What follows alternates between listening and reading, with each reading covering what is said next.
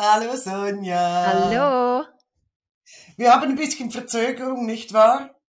Und ich bin schuld. Und zwar, weil? Weil ich die Praxis voll hatte am Donnerstag. Ah, genau. Und das ist, das ist ein, ein, ein gutes Problem zu haben, gell? Luxusproblem, genau. Ja, also ich versuche wirklich so zu planen, dass unser Talk Donnerstag frei bleibt. Aber letzte Woche ist mir das nicht gelungen. Und deshalb sind wir erst heute hier. Aber das merkt ja gar niemand, wenn wir nicht darüber sprechen würden. Und du hast ja gesehen, ich habe dir meinen Plan äh, gezeigt. Das ist da schon einiges los in der oh, Zeit ja. eben. Man merkt, es wird kalt, Winter kommt, die Probleme häufen sich und ähm, man möchte dann etwas ändern. Ja, ja, das ist verrückt, was die Zeit oder die, die, die, die Jahreszeit mit dem Menschen macht. Ja. Das ist schon so. Das merken wir jedes Jahr. Hm. Ja, geht's dir gut? Doch, es geht mir sehr, sehr gut. Ich, äh, ich war in einem ganz, ganz speziellen Ort am, äh, am Freitag. Ähm, mhm. Ich war mhm. in einer wunderschönen Praxis und habe mit einem ganz tollen Mensch Zeit verbracht. Ich glaube, das war die Claudia. Ja. also die Praxis sieht so toll aus. Ich durfte das zum ersten Mal wirklich live ähm, so komplett fertig ausgestattet sehen und es ist so oh. gemütlich und so heimlich. Also, also so, ja. also, weißt du, was ich meine? So, ja. Ja. Oh, danke, danke, danke. Ja, es war ein toller Tag.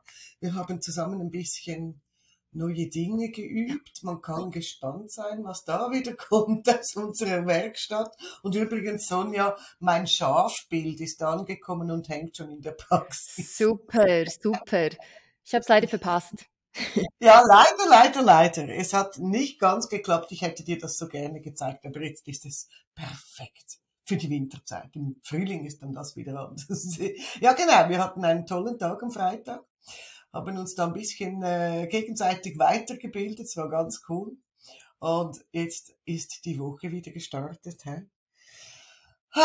Ich hatte so viele schöne Sitzungen, du glaubst es nicht. Ich musste heute Morgen meine Agenda aufklappen und mal gucken, ja, was ist da für mich so besonders herausgestochen. Es waren wirklich so viele dass ich das nicht mehr im Kopf hatte. Geht es dir ab und zu auch so? Ja, wirklich dann die, wie soll ich sagen, diese kleine Kristalle, Kristallsitzung oder so magische Sitzung ja. auszupflücken, ist es nicht immer einfach, weil ähm, ich meine, das ist, das, ist, das ist unterschiedlich. Für uns ist es wow und für die anderen ist es vielleicht nicht unbedingt.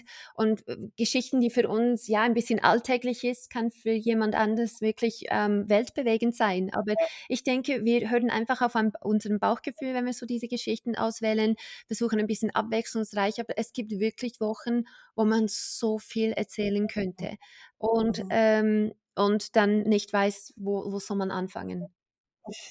ja, genau. Und es gibt halt auch Fälle, die man gar nicht vor der Kamera erzählen möchte. Ja. Hm? Ich hatte gestern, es war gerade gestern, hatte ich einen richtigen kleinen Künstler in meiner Praxis. ist ein fünfjähriger Junge, ähm, den begleite ich schon eine Weile. Er ist ein bisschen in einer schwierigen Lebenssituation, weil er hat nämlich viel zu viele Bezugspersonen. Und das klingt vielleicht ein bisschen fremdartig, wenn ich das so sage wie kann ein Kind zu, äh, zu viele Bezugspersonen haben, aber bei ihm ist es so, dass sein Bezugspersonennetz äh, untereinander mh, hm, eher verfeindet ist. Also es ist schwierig. Ähm, er hat ganz viele Betreuungspersonen. Bei einer dieser Personen fühlt er sich total wohl und zu Hause, aber dann sind da noch weitere Mama und Papa leben nicht zusammen, können beide nicht auf den Kleinen schauen und da gibt's doch die Tagesmutter. Also es ist eine schwierige, eine, ein schwieriges Rundum-Setting für diesen kleinen Jungen und er wurde mir eigentlich damals gebracht, weil er im Kindergarten dann so aggressiv war. Da war ganz, ganz viel Wut in diesem kleinen Jungen und ich habe ja gesagt, ich kenne den schon eine Weile. Ähm, ich habe bei ihm mit den Gefühlszwergen ah. begonnen zu arbeiten, mhm. weil ganz kleine Kinder gar nicht so richtig also benennen können, was da für Gefühle sind. Und diese Zwerge, die Gesichtsausdrücke zu, zu deuten, das fiel ihm leicht. Genau, äh, er ist gestern wieder gekommen, weil die Aggression im Kindergarten, Kindergarten ist vorbei, das geht gut, das ist alles toll. Aber seine Betreuung hat mir gesagt, ja, zu Hause ist doch manchmal ziemlich Rambazamba. Da hat er wieder Wutausbrüche ganz schlimm und er muss sich da behaupten und schreit und, und tobt und naja, ist manchmal ein bisschen schwierig zu handeln. Und ich habe dem Kleinen schon vor einiger Zeit einen mentalen Schutzanzug verpasst. Sein großer Held ist Spider-Man und deshalb ist logischerweise dieser Schutzanzug auch von Spider-Man und er trägt den auch physisch. Er hat einen solchen Anzug. Oh, Im Moment ist okay. sein Winteranzug, sein Onesie, total süß sieht er damit aus.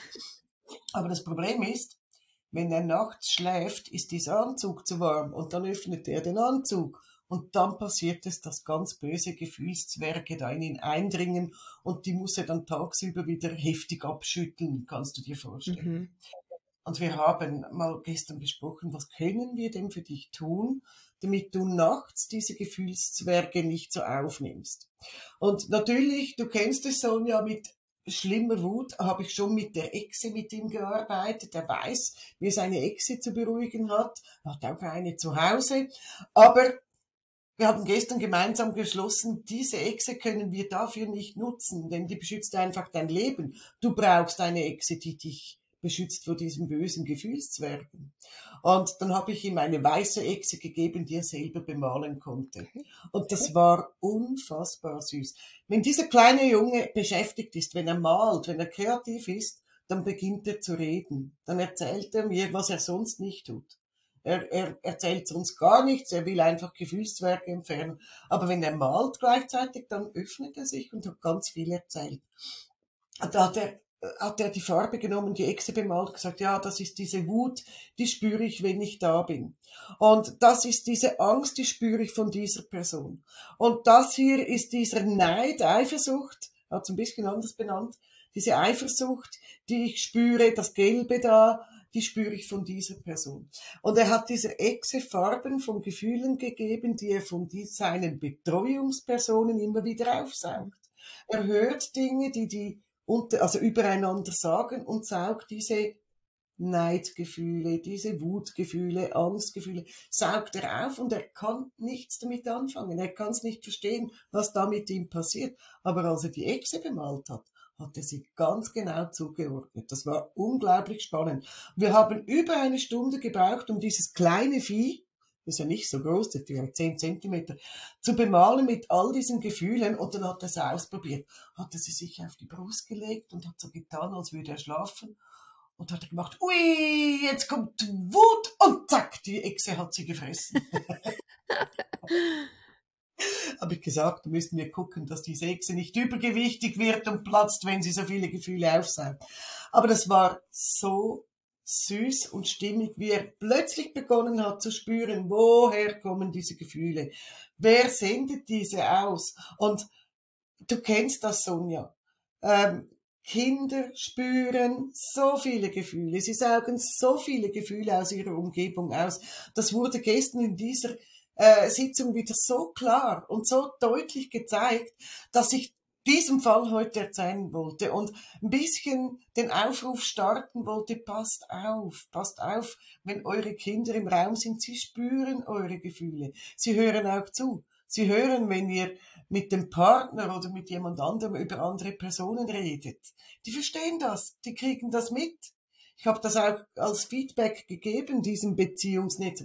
Hört auf, miteinander oder übereinander so zu sprechen. Er kriegt das mit, das ist der Sache nicht dienlich.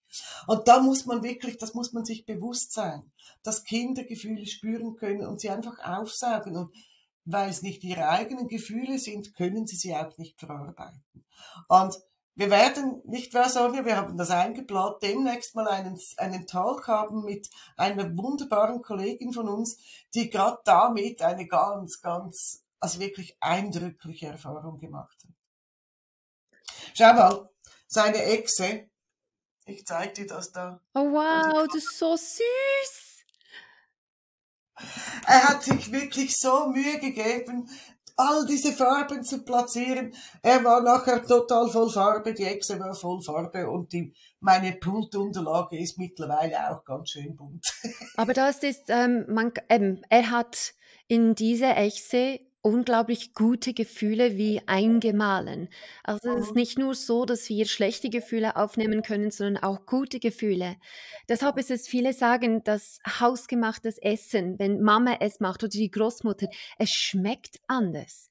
Man kann genau die gleichen Zutaten nehmen, aber wenn es die Großmama macht und sie, sie denkt an, an, die, an ihre Kinder oder die Enkelkinder, wenn sie es zubereitet und als würde man wirklich Liebe oder Ja. Geborgenheit oder Schutz hineinkochen.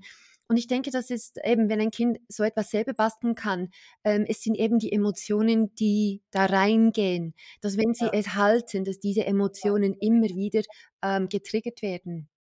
Ja. Wir, also wir wissen ja, dass wenn ähm, dass, dass wir Emotionen aufnehmen können über Gegenständen, über das Essen, ähm, über Sachen, die Menschen sagen. Und deshalb, hast es schon vorher erwähnt, wenn wir schlecht über Menschen reden, ähm, wenn wir diese Wörter sagen, wenn Neid, ähm, wenn wir Neid in diesem Moment wahrnehmen, wenn wir Wut in diesem Moment wahrnehmen, dann nimmt das Kind nicht nur die Wörter auf, sondern die dazugehörige Neidgefühle oder Wutgefühle oder ähm, Hilflosigkeit. Und das ist das, was man nicht, äh, was man nicht immer ähm, im Bewussten ist. Ähm, und was am schlimmsten, aller, aller, aller schlimmsten ist im Auto. Also wenn man im Auto ist, und ich, ich habe auch ein, äh, eine Frau, die kam später zu mir, die ist voll traumatisiert gewesen, ähm, weil die Eltern sich im Auto immer gestritten haben. Und das sind, das sind die Wörter und die Gefühle, das Kind kann nicht ähm, wegspringen, ausweichen und die nehmen diese schlechten Gefühle auf. Und das ist, das, das ist wichtig, dass man das weiß. Dass, Ja. wenn man streitet, dass die Wörter wie verhaftet sind, behaftet sind mit Wut Ja. oder Zweifel. Ah. Und wenn es die Kinder hören, sind es nicht nur die Wörter, sondern die dazugehörige Gefühle. Ähm, und dass man, dass man auch an sich selber arbeitet. Denn Mhm. vielmals können Kinder geholfen werden, nur wenn man an sich selber arbeitet, ohne dass man irgend überhaupt eine Sitzung mit einem mit dem Kind hat. Es gibt, also nicht immer, aber es gibt so Fälle, wo wir sagen, okay, zuerst mit den Eltern arbeiten, mit Mutter oder mit Vater und, Ja. und dann ist meistens das Problem gelöst, weil man, ich, ich, ich muss dann mit dem Kind nicht arbeiten. Also es ist schon krass, wenn man das überlegt, gell? Wie viel das. Kinder eigentlich aufnehmen.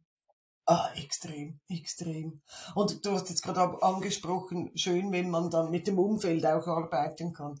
Also in seinem Fall ist es das nicht möglich. Also arbeite ich mit ihm und, und versuche ihn so hinzukriegen, dass er sich da, dass er genug stark ist, um das abzufedern. Aber ich habe gerade letzte Woche habe ich ein Familiencoaching beendet. Das hat begonnen mit der Tochter und geendet mit den Eltern und das war einfach so eine wunderbare runde Sache, wo ich dann weiß, hey, das das ganze System ist jetzt wieder stimmig und und ausgerichtet und äh, da hat man einfach ein gutes Gefühl, wenn man so komplette Arbeit tun konnte. Ist nicht immer möglich, weil manchmal auch die Eltern sagen, nein, äh, nee, haben wir nicht nötig oder möchten wir nicht. Aber wenn es möglich ist, ist das eine ganz tolle Sache. Genau. Also nicht, dass, nicht, dass alle denken, dass, dass wir als Eltern gleich zur Therapie springen müssen. Es geht nicht um das, sondern manchmal ist es schon so, dass, ähm, dass vieles bewirkt, bewirkt, dass man vieles bewirken kann, wenn ein Elternteil merkt und weiß, sie haben selber ein Problem und ein Anliegen. Oder zum Beispiel, die werden vor den Kindern wütend oder die schreien öfters. Ähm, es, ist, es sind mehr ein bisschen extremere Fälle. Und wenn man weiß, man hat ein Anliegen und man weiß, es belastet dem Kind, dann ist es schon gut, wenn man sagt, okay, jetzt, jetzt werde ich da äh, mein Anliegen selber angehen. Absolut, absolut. Da muss man sich Ja. gar nicht schämen. Das hat auch mit diesen Mustern Kindheits meistens in der Kindheit irgendetwas zu tun. Ähm, und es ist nie zu spät, irgendetwas zu starten. Das ist auch bei vielen so, ja, ich bin schon 40 oder 45 oder 50, das bringt nichts mehr. Nein, es ist nie zu spät, um, Ja. um die Ja. Vergangenheit mal aufzuräumen, gell? Weißt du, mir hat letztens eine Mutter gesagt, ja, ich bin schon 47. Ich sollte das doch jetzt im Griff haben. Habe ich gesagt, warum? Also, wa- was hat das Alter damit zu tun, dass man irgendwelche Wunden vielleicht aus der Kindheit noch mit sich durchs Leben trägt? Irgendwann ist der Zeitpunkt da, um hinzuschauen und dann kann man sie anpacken. Ähm, das hat ja nichts mit Schwäche zu tun, zu sagen, hey, ich muss da mal, ich muss da mal was tun oder ich brauche da mal Unterstützung. Das hat mit dem Alter nichts zu tun. Ich habe gerade gestern, wenn ich das noch kurz einwerfen darf, ich hatte gerade gestern Newbie-Begleitung mit 24 frischen Visualisierungscoaches und habe hab denen wirklich ans Herz gelegt, auch wir, die wir mit Menschen arbeiten, immer wieder mal eine Sitzung zu genießen, Psychohygiene zu machen, eine Supervision äh, zu kriegen, für sich selbst zu sorgen, wieder sich weiterzuentwickeln. Das hat doch überhaupt nichts damit zu tun, wie alt wir sind oder was wir beruflich tun oder was man gelernt hat, sondern einfach mit Selbstfürsorge. Und das ist wichtig. Ja, ja. Dass man nie zu alt dafür, gell? Nein, nein. Ach, diese Woche, also eigentlich im Allgemeinen, ich hatte es hauptsächlich mit Schutzfunktionen zu tun. Also eigentlich Mustern, die mit der Schutzfunktion zu tun hatten. Und ich werde davon von eigentlich zwei Kindern erzählen, also zwei Sitzungen mit Kindern erzählen, eben die mit diesen Schutzfunktionen zu tun hatten. Ähm, das Mädchen ist neun Jahre alt und es geht eigentlich um Einschlafprobleme. Also ungefähr seit einem Jahr hat sie Mühe einzuschlafen und ähm, die wissen gar nicht, warum oder wieso dass das passiert ist. Aber ich meine, es beginnt so um zehn äh, und dann ist sie wie, sie denkt und sie denkt, sie hat ganz viel kreisende Gedanken und dann ist es elf und dann ist es halb zwölf, also es ist wirklich zum Teil bis eins, zwei am Morgen. Und am Anfang haben die Eltern gedacht, okay, das wird sich legen, aber es hat sich nicht gelegt. Ähm, mhm. und das ist immer, das ist für sie ein Qual am Abend, wirklich zur Ruhe zu kommen, weil die Gedanken, die sind so da, die sind, die sind die wird von ihren Gedanken geprägt. Ähm, und dann haben wir geschaut, okay, was, was, was ist da? Was ist da das Problem? Und eigentlich der Grund war eben rein Schutzfunktion. Und was meine ich mit Schutzfunktion? Eben schon die Echse, wir kennen es, diesen, diesen Echsen-Konzept. Ähm, und ihre Echse hat alles in seine Macht getan, dass sie nicht einschläft. Und mhm. wir gingen nach, warum hat er das getan oder wieso hat er das getan. Und wir landeten eben vor einem Jahr und dann war sie bei ihrer Kollegin und sie hat da übernachtet. Normalerweise am Tag ist es kein Problem, aber sie lag jetzt da im Bett und die, die Kollegin war schon am Schlafen, im Haus war es ganz ruhig. Und dann hat sie einfach gesagt, es ist alles gruselig. Ich mhm. finde, äh, dieses Haus ist gruselig jetzt, wenn es dunkel ist. Der Luft ist gruselig. Und das habe ich von einem Kind so noch, noch nie gehört. Ja. Sie erzählt mir, die Luft ist gruselig, die Stimmung ist gruselig. Und dann habe mhm. ich gesagt, okay, was, was ist denn da los? Und, und sie sagt, ich spüre etwas ist im Zimmer. Also, und dann habe ich, ist es ein Mensch? Sie sagt, nein, ist kein Mensch. Was ist es dann? Sie, sie sah wie ein Schatten. Ähm, ja. Und das war so für sie, sie konnte es einfach als ein, eine negative Energie. Also, mhm. aber es war ein männliches negative Energie. Und was da passiert ist, weil sie eben so ähm, sie hatte Angst, sie war wie in ihrem Bett eingesperrt. Sie hat sich nicht getraut, die Kollegin aufzuwachen. Sie wollte auch die Kollegin nicht traurig machen, weißt du, wenn sie nach Hause geht. Und dann lag sie einfach, vielleicht fünf, sechs, sieben Stunden einfach so im Bett. Und ihre Gedanken, also was hat sie natürlich wach gehalten, waren die Gedanken. Die kreisenden Gedanken be, be, also behielten sie eigentlich in dieser Beta-Zustand. Wir wissen, im Beta kann man da nicht einschlafen. Man muss die körperliche und mentale Entspannung bekommen, um einzuschlafen. Und dann lag sie einfach da, ähm, weil Schlaf bedeutet, ich bin hilflos ausgeliefert. Und deshalb alles gemacht, dass sie nicht einschläft. Ein schlechtes Gefühl, also Angst, dass ihr etwas passiert. Angst alleine zu sein und natürlich diese Gedanken. Jetzt, warum ist es dann zu Hause weitergegangen. Also sie war ja nicht mehr in diesem gruseligen Haus, weil unbewusst wurde es so gespeichert, dass diese negative Energie mitgekommen ist. Also sie dachte, dass diese negative Energie sie nach Hause begleitet hat. Ohne dass sie zu wissen, hat sie bei, auch bei ihr zu Hause sich selber gezwungen, wach zu bleiben, dass sie nicht diesen negativen Energie hilflos ausgeliefert ist. Und so konnten wir natürlich mit, der, mit der, die Ärzte sprechen, wir konnten die Situation anschauen, bis diesen typischen Aha-Moment kommt. Weißt du, so das, ach mhm. so, äh, die Energie hast du nicht mitgenommen. Nein, das ist nicht bei mir zu Hause, das ist nur da ähm, und ich werde da nicht mehr übernachten, ich werde nur am Tag da zu meiner Freundin, als Kollegin äh, gehen. Und da war so diesen, diesen typischen, weißt du, so das aha, okay, jetzt muss ich sie nicht ja. mehr beschützen. Ja. Und dann ja. ähm, hat man auch so in den Körpersprache und auch ähm, einfach allgemein diesen, diese Entspannung wahrgenommen. Also was mhm. da passiert ist, ist diesen Muster von Schutz. Okay, aber wie kann ich sie beschützen? Durch negatives Gefühl und die kreisenden Gedanken. Ja, genau. Und das hat sie beschützt, um mhm. nicht einschlafen zu, zu können.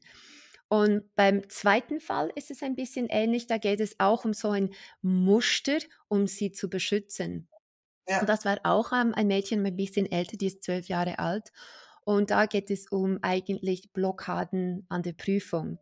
Jetzt ähm, da einfach im, im Allgemeinen ähm, ist sie ein, auch ein Denker, ähm, überlegt die ganze Zeit. Und bei ihr hatte sie den Ablauf Nummer eins bei Sachen, wo es neu war oder Sachen, wo sie es nicht kennt. Da kommt diesen Satz, ich weiß es nicht. Und diesen Satz hat dann das Gefühl getriggert von Angstfehler. Als die Angst vor Fehler, dann wurde die Echse getriggert und wenn die Echse getriggert wurde, dann hat die Echse im Kopf eine Blockade eingestellt und sie hat die Blockade als eine Mauer gesehen. Und mhm. wenn die Mauer da war, buff, Licht aus, da ist nichts mehr. Also wenn die, die Exe bemerkt hat, ach, das Gefühl ist da, ich muss sie vor Blamage beschützen, ich muss sie vor Bloßstellung beschützen, vor Fehlern ja. beschützen, buff, dann kam die Mauer. Und wenn die Mauer da war, dann konnte sie nicht, nicht mehr klar denken. Und das war nicht nur in die Mathematikprüfung, das war auch in der Deutschprüfung, war es genau gleich, ähm, weil sie begann eben zu überlegen, ich weiß es nicht. Buff, Echse, Schutzfunktion, Mauer und also eigentlich wollte ihr Schutzfunktion die Echse sie von der Prüfung beschützen. Ja, klar. Und was macht er? Hm, wie kann ich sie, wie kann ich sie von der Prüfung abhalten? Okay, dann werde ich da eine Blockade installieren. Wenn die Blockade installiert ist, dann, dann muss sie die Prüfung nicht machen, dann ist sie von der Prüfung beschützt. Natürlich war das eine Fehlinterpretation. Und dann müssten wir auch hier in diese ähm, eher schlechtere Schutzfunktion äh, Verständnis wieder reinbringen, zu sagen, ja. musst du das wirklich noch tun? Sie ist wirklich nicht in Gefahr und eben diesen, ah, okay, diesen Aha-Moment. Und da mhm. ist es für mich ist ganz spannend bei beiden jetzt. Es gibt so eine Sekunde, wo man merkt, dass ja. ach, ich kann loslassen. Und das sieht man auch physisch. Also bei beiden hat man diesen, diesen Schutz, okay, ich beschütze sie so und so. Und dann kommt es so, dass ich muss sie nicht mehr beschützen. Ah, okay, dann kann ich die Angst loslassen, dann braucht sie keinen Mauer mehr. Okay, dann lasse ich los. Buff. Und dann kommt ja, eine ja. Entspannung ins Zimmer. Und das ist immer so ein gutes Gefühl, weil man weiß, okay, das, das, das ja. einiges abgegangen, das einiges passiert. Und neben diesen Schutzfunktionen, was ganz spannend war bei ihr, sie hat aber auch starke Stress wahrgenommen in der Prüfung, in der mhm. Solarplexus. Aber mhm. als wir es angeschaut haben, war der Stress im Solarplexus weiß. Und ich fragte okay. sie, warum ist Stress weiß? Und sie hat gesagt, weil eigentlich die Stress ihr gut tut und sie es braucht. Dann habe ich gesagt, okay, aber können wir es nicht ein bisschen, ein bisschen ändern? Und wir haben so ein Rezept gemacht und da in diesem Rezept wollte sie natürlich Ehrgeiz und sie wollte Erfolg und sie wollte Mut. Und dann haben wir so mhm. einen richtigen schönen Rezept von eben all diesen guten Gefühlen und das hat sie dann in der linken Gehirnhälfte hineingetan, weil sie wollte schon ein bisschen stressen. Das fand ich spannend. Mhm, doch. Es gibt auch ja. positive Stress. Ja, ja. das war bei ihr gespeichert, aber sie hatte nicht Zugang zu diesem positiven Stress oder kann das mhm. nicht positiv nützen, weil die Ecstasy eben mit diesen Mauern, Mauer eben blockiert mhm. hat. Genau. Genau. Das ist cool, das stimmt genau, was du jetzt gerade gesagt hast. Es gibt nämlich viele Kinder oder Jugendliche, die diesen Stressmoment auch brauchen. Mhm. Also ich höre das oft, dass sie sagen, ja, aber ich brauche diesen Druck, sonst bin ich zu faul, sonst mache ich nichts, sonst lerne ich nicht. Also ich brauche den Druck oder ich brauche den Stress, um wirklich fokussiert zu sein. Also ich höre das oft gerade von Kindern und Jugendlichen, die so ein bisschen wettbewerbsorientiert sind, die auch den Ehrgeiz haben, immer als Erster ins Ziel einzulaufen. Mhm wenn das dann ins Extreme geht, dann haben wir auch wieder Handlungsbedarf. Aber das sind genau die, die sagen, nee, diesen, diesen Stress, den brauche ich, der tut mir gut, den möchte ich auch behalten. Das ist witzig, ne? Das ist, das ist, das ist so wichtig, eben, dass wir die Farbe anschauen, weil die ja. Farbe mh, mm, so viel ja. aussagt. Also natürlich, wenn es schwarz gewesen ist, ich denke, für uns beide war es klar, das ist negative Stress. Ja. Aber wenn sie die Stress aus weiß sieht und ich sie frage, dann ist das, ist das gut oder ist das schlecht? Und sie sagt, nein, nein, ist schon gut dann habe ich gesagt, mhm. okay, aber komm, wir, wir wollen den Stress ein bisschen pimpen. Und dann haben wir eben das Rezept ein bisschen in diesen Solarplexus-Raum ein bisschen ähm, Ehrgeiz und ein bisschen Mut und, und so solche Sachen dazu getan, dass sie diesen Stress wirklich auch gut ähm, als Antrieb ja. verwenden kann. Ja. Ja, wow, cool, cool. Ja, da hattest du oft mit der Rexe zu tun diese Woche, ne? Ja. Ich hatte ich hatte auch Hexensitzungen natürlich. Ich habe ja die erste Sitzung war eine typische Hexensitzung. Aber ich hatte diese Woche, also letzte Woche, eine Sitzung, die hatte mit der Hexe gar nichts zu tun. Das war ein ganz spezieller Fall. Da hat mich die Mama hat mich angerufen, es gehe um ihre 14-jährige Tochter, die schade sich selbst. Ja, also wenn, wenn ich höre von einer Mama, 14-Jährige schadet sich selbst, denke ich meist an Alkohol. Das ist oft ein Problem. Ähm, nein, sie verletzt sich selbst. Sie hat mit zwölf begann, begonnen, ihre Fingernägel abzubeißen und zwar so weit runter, dass sie mittlerweile fast keine Fingernägel oh, mehr hat. Das, das, ja, oh. das schmerzt schon beim Hinschauen, wirklich. Und ähm, ja, man hat, man, man ist ein bisschen darüber hinweggegangen. Man hat versucht, ihr das abzugewöhnen, aber sie hat gesagt, ja, das ist Stressbewältigung, oh, ja, machen wir noch nichts. Und jetzt ist das weitergegangen, dieses selbstzerstörerische Verhalten, nämlich mit sich ritzen. Oh und wenn man sagt, ein Kind oder ein Jugendlicher ritzt sich, dann verwirft die Fachwelt die Hände. Hm? Dann geht man immer von einer gröberen Störung aus habe ich gedacht, ja, da bin ich gespannt. Und die 14-Jährige ist dann gekommen, ein völlig normal, normales 14-jähriges Mädchen ist im Gymnasium. Es gibt keine traumatische Vorgeschichte, es ist nie irgendwas passiert in der Familie, alles eigentlich gemächlich und ruhig. Das soziale Umfeld stimmt, in der Familie stimmt, also es ist eine tolle Familie, gibt eigentlich keinen Anlass, wo man sagen müsste, hä, wieso zerstört sie sich selbst. Und das war eine ganz spannende Geschichte. Also sie hat dann wirklich gesagt, ja, ich fühle eigentlich keinen Stress, ich bin, ich lasse mich nicht zerstressen. Also ähm, nee, in der Schule bin ich gut, ich lerne gerne, ist alles okay. Ich habe so die klassischen Ursachen habe ich schon mal nicht gefunden. Und wir haben dann mal geguckt, was ist da für ein Gefühl, wenn du dich ritzt wozu tust du das? Und da kam wie aus der Pistole geschossen, um mich zu bestrafen. Ich habe gesagt, okay, wofür bestrafst du dich? Ja, das weiß ich eigentlich auch nicht so genau. Und da haben wir mit diesem Gefühl mal im Lebensfilm geguckt, was ist denn passiert, dass du das Gefühl hast, du müsstest dich bestrafen. Und die erste Erinnerung an dieses Gefühl fand an ihrem zweiten Geburtstag statt. Jetzt musst du zuhören, das ist, das war spannend. Sie erinnert sich gern, wirklich ganz genau, dass sie, als sie den zweiten Geburtstag gefeiert hat, am Morgen geweckt wurde. Sie ist die jüngste von drei Geschwistern, muss ich vielleicht noch sagen. Sie wurde am Morgen geweckt mit Pauken und Trompeten von Mama, Papa und den zwei älteren Geschwistern, weil sie die Kleine feiern wollte und sie war unfassbar müde. Sie hat, sie hat mir das so geschildert, dass, weißt du, ich freue mich zwar, dass die alle da sind, aber ich bin müde. Ich möchte einfach noch ein bisschen in Ruhe gelassen werden. Und das, das geht nicht, weil die holen mich aus dem Bett, setzen mich an meinen Geburtstagstisch, da brennen zwei Kerzen. Sie hat mir erzählt, sie hat im April, Mai Geburtstag, ähm, da war eine, eine Geburtstagstorte mit Erdbeeren und so. Ähm, es war alles wunderschön, aber sie hat mir erzählt, ich war einfach nur sauer. Ich war muffelig, ich wollte nicht schon feiern, ich wollte noch ein bisschen in Ruhe irgendwo in einer Ecke sitzen und, und wirklich wach werden. Und offensichtlich hat sie das auch ausgestrahlt. Also ich mag jetzt nicht mitfeiern. Und das, was ihr wirklich geblieben ist aus dieser Situation, war das Gesicht ihrer Mutter, die zu ihr sagte, du solltest dich schämen. Du solltest dich schämen, so eine Stinklaune an deinem Geburtstag zu haben. Du solltest dich schämen.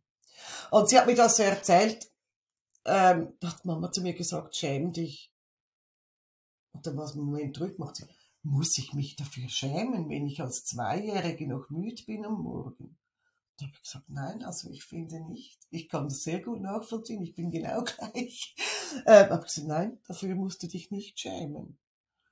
Also, Weißt du, ich bin mit diesem Satz groß geworden. Jetzt ist offenbar dieses Schäm dich in dieser Familie ganz, ganz ähm, oft gesagt. Also manchmal ernst gemeint, wenn, wenn irgendwas Dummes passiert ist, ja, schäm dich. Und manchmal wird das auch so im Spaß gesagt, solltest dich schämen. Aber dieses Schämen hat sich bei diesem Mädchen eingeschliffen. Egal was ihr nicht gelingt oder wo sie findet, hätte ich besser machen können, fühlt sie Schuld und Scham. Und diese Schuld und Scham hat irgendwann im Verlauf ihres Lebensfilms dazu geführt, dass der Mechanismus gekommen ist, ja, mir darf es eigentlich gar nicht gut gehen, weil ich muss mich schämen. Ich habe Schuld auf, mein, auf mir. Und sie hat begonnen, immer mehr Schuld aufzuladen. Egal was rundherum passiert ist. Ja, ich muss mich ja schämen, also bin ich auch schuld und umgekehrt. Ach, ich bin schuld, also muss ich mich schämen. Und das hat sie im Verlauf dieses Lebensfilms, hat sie das, das war so toll, das mitzuerleben. Man müsste so, man müsste das filmen können. Ähm, wie sie von Mal zu Mal gesagt, ja, da kommt jetzt wieder diese Scham. Ist doch eigentlich kein Problem, wieso schäme ich mich? Aber ja, das frage ich mich auch. Und mit zwölf Jahren hat sie begonnen, aus dieser Scham eben diese Selbstbestrafung zu machen. Ich knabbere mir mal die Fingernägel ab, bis es weh tut. Ähm, ich beginne mich zu ritzen und mit dieser Scham ähm, klarzukommen und zu büßen. Und das war wirklich, wirklich eindrücklich zu erleben, wie sie im Verlauf dieses Lebensfilms immer freier wurde, weißt du? Die haben gesagt, ach, da ist wieder diese Scham, hm, da ist wieder diese Schuld, weg damit, weg damit, weg damit. Und am Schluss wollte sie dann für ihre Haut eine Heilsalbe, ein, ein, also einerseits eine mentale Heilsalbe, um sich zu schützen, um sich bewusst zu machen, ich muss mich nicht schämen, wenn ich etwas nicht kann oder wenn ich mal etwas falsch mache. Ich kann es nutzen, um was zu lernen, um besser zu werden, um es zum, beim nächsten Mal anders zu machen. Und da wollte sie diese Schutzsalbe, eine mentale, um sich zu schützen. Und andererseits haben wir dann nach der Sitzung auch ein Hautöl ähm, als Hausaufgabe mitgegeben.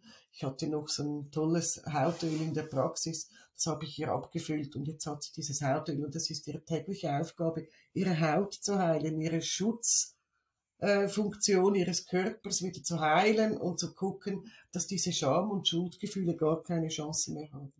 Und das war so spannend auch zu sehen, wieso, ich sag dem, so Familiensprüche, weißt du, ja, schäm dich. Ja. Das wird manchmal so, so flapsig hingeworfen und oft auch nicht böse gemeint. Und trotzdem macht's was. Es, es macht was mit dem Menschen, der das hört. Ja. Und bei ihr hat's wirklich zur Selbstbestrafung geführt. Das ist, es ist meistens eben nicht ein Problem, wenn es einmal erwähnt ist, aber das ist diesen typischen Samen setzen und wenn es wieder gesagt wird, beginnt diese Samen zu wachsen und dann, wenn es wieder, dann bricht es aus diesem, diesem ähm, Erde heraus und wenn es nochmals gesagt, dann wird es langsam sichtlich und dann wird es größer und größer und größer.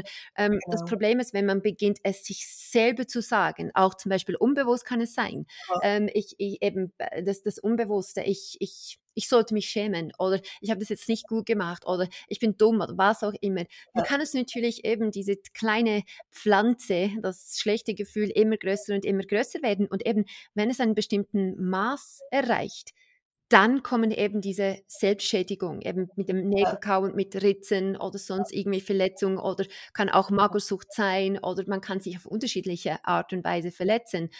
Aber es, die Same ist irgendwann gesetzt worden. Was wir eigentlich machen wollen, ist eben zurück in der Vergangenheit durch den Film vom Leben, um wirklich es vom Samen herauszunehmen, von den Wurzeln, dass es eben nicht wieder nachwachsen kann. Mhm. Aber hier mhm. zwei Sachen ist noch wichtig, eben, dass du etwas Physisches mitgegeben hast, was, was, was ganz, ganz wichtig ist. Wir haben es beim Jungen gesehen, etwas zu halten, etwas Physisches. Es macht diese, es macht diese Erlebnis einfach noch realer. Und dann hat genau. man so etwas physisch zu spüren und etwas in der Hand zu halten und so als Anker, äh, positive Anker ja. aus, auch zu verwenden. Und nochmals, wir haben es angesprochen, das zweite ist, wie wichtig, was wir sagen, also was wir unseren Kindern sagen, kann eben ein Same, Samen pflanzen. Ja. Und ja. wenn wir gewisse Sachen immer wiederholen, kann aus diesen Samen später ein riesengroßes Problem werden. Ich meine, ja, ja. Ritzen halt, das ist, das ist, das ist, das ist Selbstverletzung, das ist etwas Größeres. Klar, absolut, Absolut. Ja, das, da hast du komplett recht. Man sollte zwischendurch auch mal darüber nachdenken, wie kommuniziere ich mit meinen Kindern. Also ich kann dir ein Beispiel machen. Meine Mama war eine hochintelligente Frau. Und sie war die jüngere, ihr Bruder war zwei Jahre älter und er war, er war wirklich so der Überflieger. Er konnte einfach alles, er war hochmusikalisch, künstlerisch begabt, intelligent, hat in der Schule ähm, ja, also war dort, dort ein Überflieger. Und meine Mama war als Kind so die Verträumte und, und ähm, ja, ja, war nicht so schnell und war gänzlich unmusikalisch und hat ihren Bruder immer darum benitten. Ähm, und sie hat immer gehört, ihre ganze Kindheit hindurch, wie der große Bruder gelobt wurde und ihr hat man auf den Kopf getätschelt und gesagt, ja, ja, du bist Du bist zwar nicht die intelligenteste, aber du bist ein liebes, du bist ein liebes Kind, aber nicht so intelligent. Und diesen Glaubenssatz hat meine Mutter mit ins Grab genommen. Boah. Ja, hat sie mit ins Grab genommen. Sie hat äh, zur damaligen Zeit hatte sie die äh, damals eher seltene Möglichkeit, einen Beruf zu lernen. Sie war Krankenschwester, sie hat einen ganz tollen Job gemacht, war wirklich eine intelligente Frau. Ich kenne sie gut genug, um das sagen zu können. Aber diesen Glaubenssatz hat sie mitgenommen. Und genauso schädlich ist zum Beispiel, was man auch immer wieder hört, auch in der Praxis, ist so die Aussage, ja, ich weiß gar nicht, was mein Kind hat. Es könnte ja schon, wenn es wollen würde.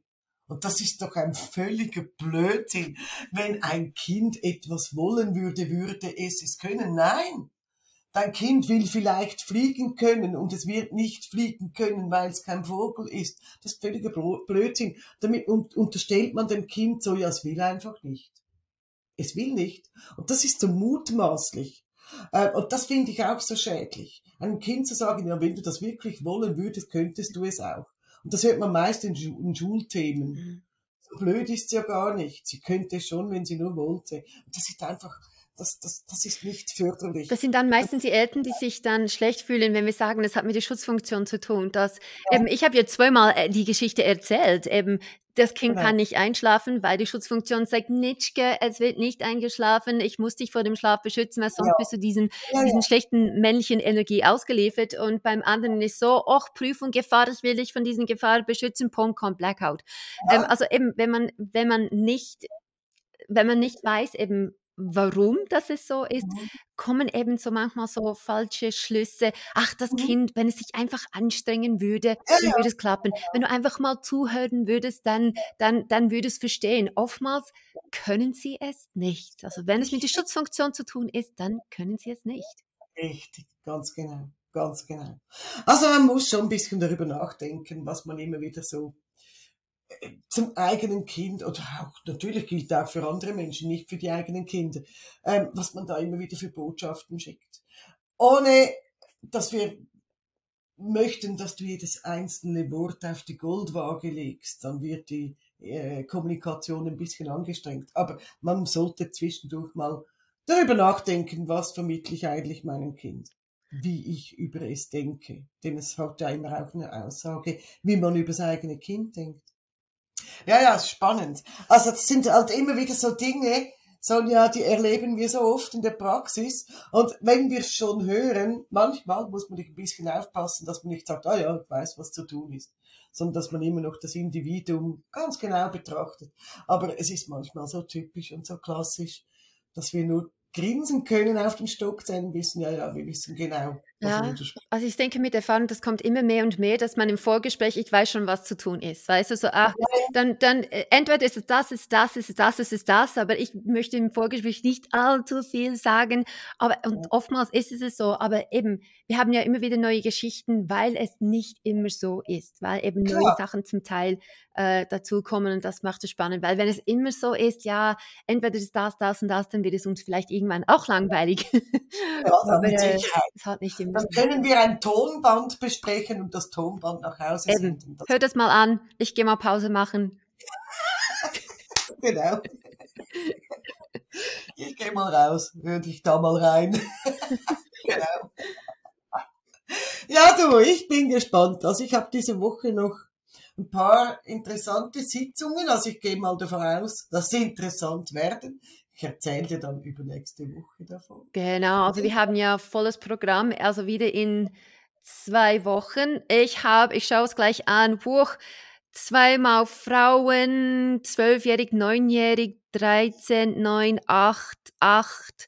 Ja, das ist einiges. Also zwei Frauen und unzählige Kinder sind auf dem Plan. Also, puh, Schön. bin gespannt, was da, was da alles kommt. Die schenken sich das selber zu Weihnachten. Das ist doch toll. ja, cool, du, dann bin ich gespannt, was wir uns das nächste Mal zu erzählen haben und wünsche dir ganz tolle Sitzungen. Danke, danke dir ja. auch. Viel, viel Erfolg, gell? Dir auch, danke. Bis bald. Tschüss, Sonja. Tschüss, ciao, ciao. Tschüss.